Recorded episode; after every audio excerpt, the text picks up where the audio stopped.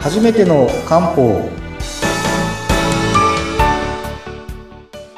はい、えー、森の都の漢方薬局雲流堂の佐藤隆重です。インタビュアーの北村彦です。よろしくお願いします。はい、よろしくお願いいたします。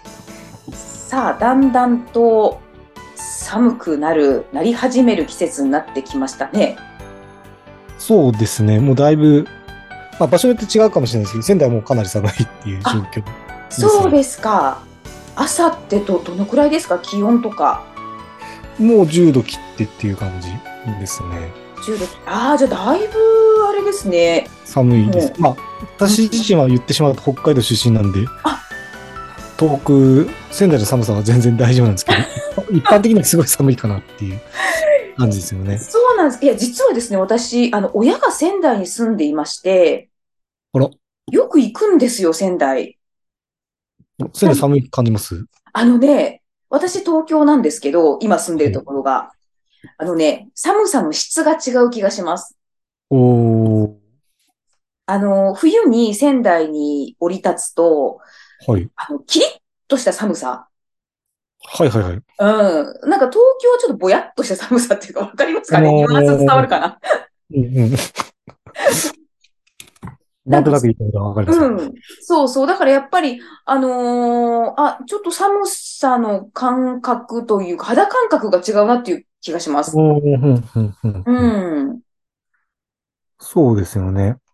まあでも本当に漢方で言うと、そうですと冬の養生を学習しなきゃっていう 時期かなとは思うんですけど、そうですね。今、ちょうどこれ、ろ実は録音してるのが11月10日なんですけどもね。まあ、初冬ぐらいな感じですよね。そうですね。うん。で、まあ実際、うんと、まあよくこれも話していましたけど、はいまあ漢方の場合は季節によって処方変わることが当然あるので、はいまあ、冬に起こりやすい問題を、まあ、準備していく、漢方で準備するってよくやるんですね。はい。じゃあ、どんな準備をするかというと、はいまあ簡単にすごい言うと、まあ、当然、冷やされるので、はい体を温めるとうんうんいうことと、はい。あと血流を改善するとうん。やるのと、あとはい今日ちょっとお話、ここまでいけないかもしれないですけど、はい五臓六腑って聞いたことはありまあす、五臓六腑に染み渡るとか言いますよねそうです、。そうです、五臓はいですね。その中の、えっ、と、季節があって、五臓六腑の、あの、腎臓の腎って書いて、まあ、五臓の腎ってあるんですけど、その腎がどうしても冬乱れやすいので、こう、腎を補うっていうことをやっていきます。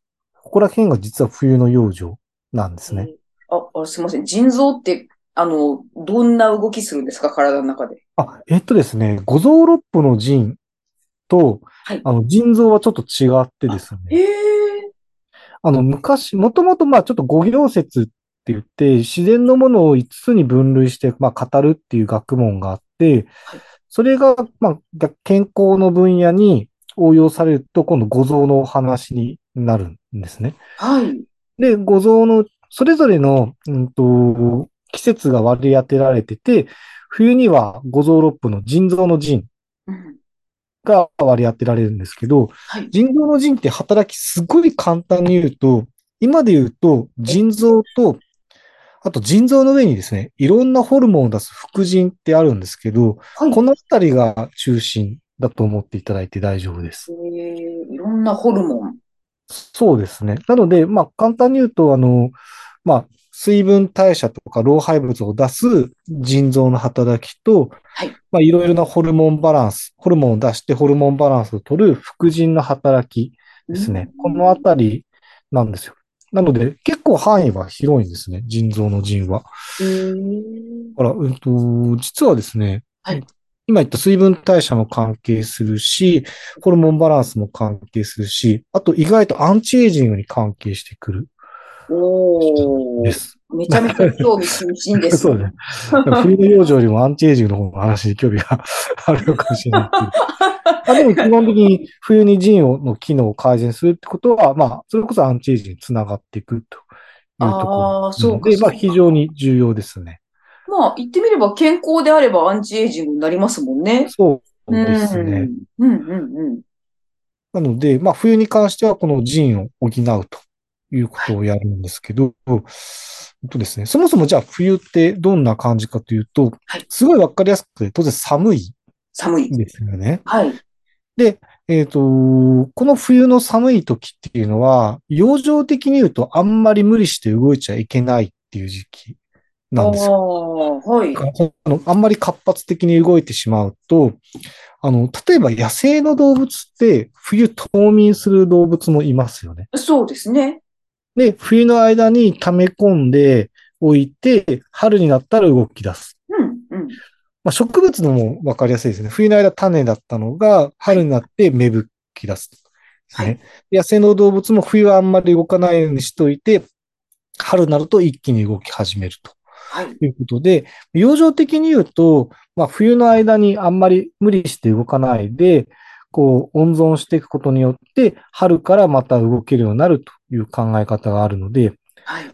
げ現代社会で難しいんですよね。あ 冬は仕事しちゃいけない、しなくていいとか。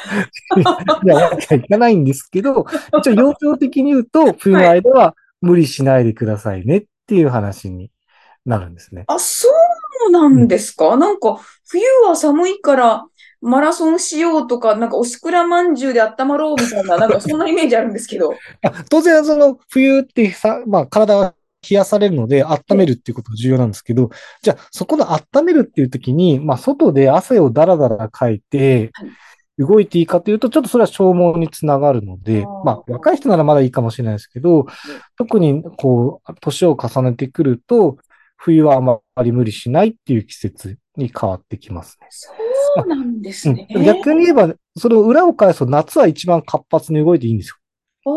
ああ、なるほど。はい。なので、夏に向かって活発に動いて、冬に向かって徐々に、こう、動きをゆっくりにしていくっていうのが、養生では正しいというふうになります。とね、まあ、自然の摂理で考えると、それが、あ、そうま最適だと。うんそれをやらないで冬に無理ししすぎてしまうと、春になってもなかなか動き出せないですよっていうふうになるんですね。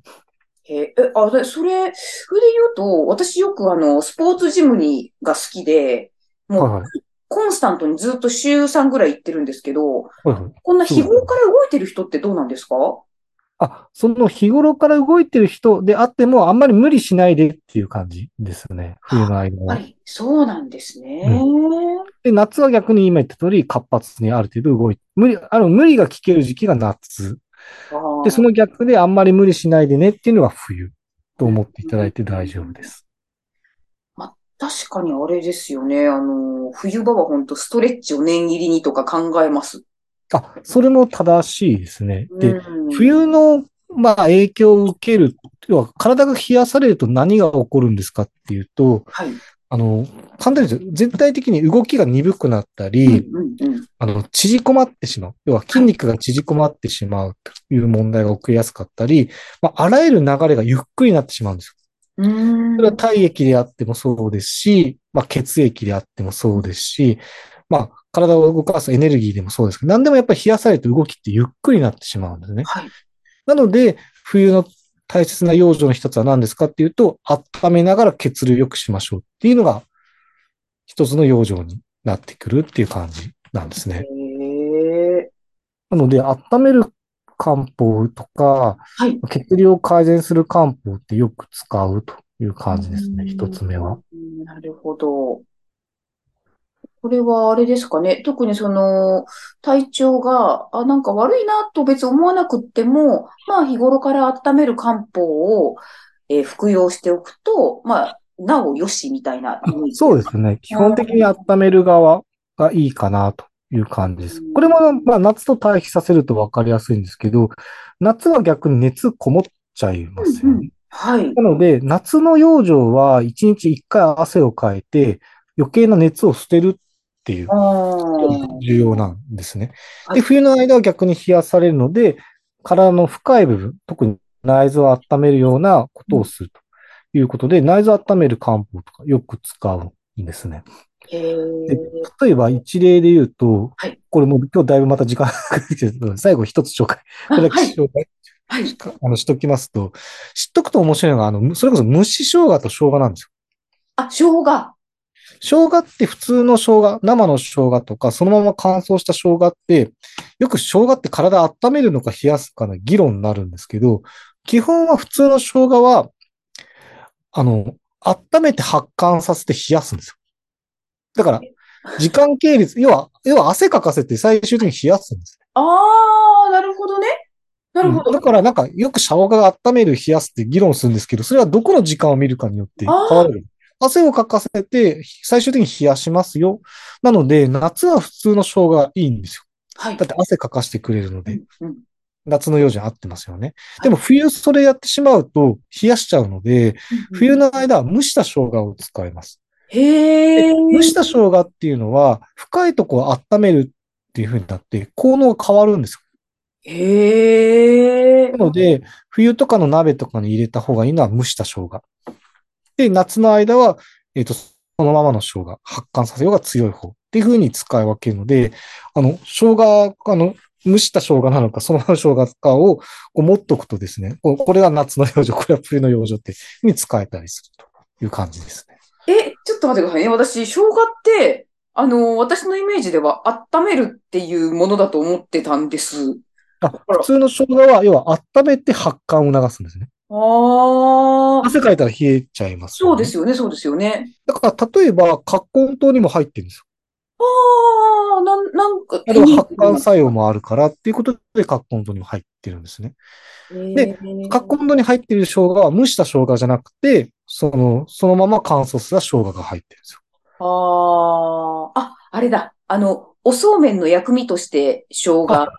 例えばそう。ね、美味しいですよね。あれは夏に適してるわけですね。そうそうですね。あで、逆にお腹が冷えてしまった時に使う漢方に入っているのは蒸した生姜が入ってるんですよ。深いところを温めるため。発汗させるんじゃなくて、内臓を温めてあげたいので、はい蒸した生姜が入ってると。これが冬にすごい適しているものですね。なので、生姜の使い方ま逆にしちゃうと 大変なことになっちゃうので。えええ、蒸した生姜。それはちょっと私、今まで考えてなかったです。ああ、そうですか。なので、生姜ってちょっと面白い。今言った通り、熱熱を加えるか加えないかで効能変わるので、ちょっとそええこはうまく使い分けていただければと思います。なので、ちょっと今日はここになっちゃったんですけど、あの、ええ次回以降、この体を温めるものとか血流良くするものを徐々に紹介していこうかなと思いますので。ぜひその辺、ちょっと私も、あの、お料理はね、まあまあする方なんですけど、そんななんか生姜の使い方、そのままのものと蒸したものってあるのが、なんかちょっと今すごく新鮮に聞こえました。ちょっと次回、はい、ぜひ。詳しくまたお聞かせいただきたいと思います。はい。わかりました。はい。ではまた次回もよろしくお願いいたします。はい、ではよろしくお願いいたします。ありがとうございました。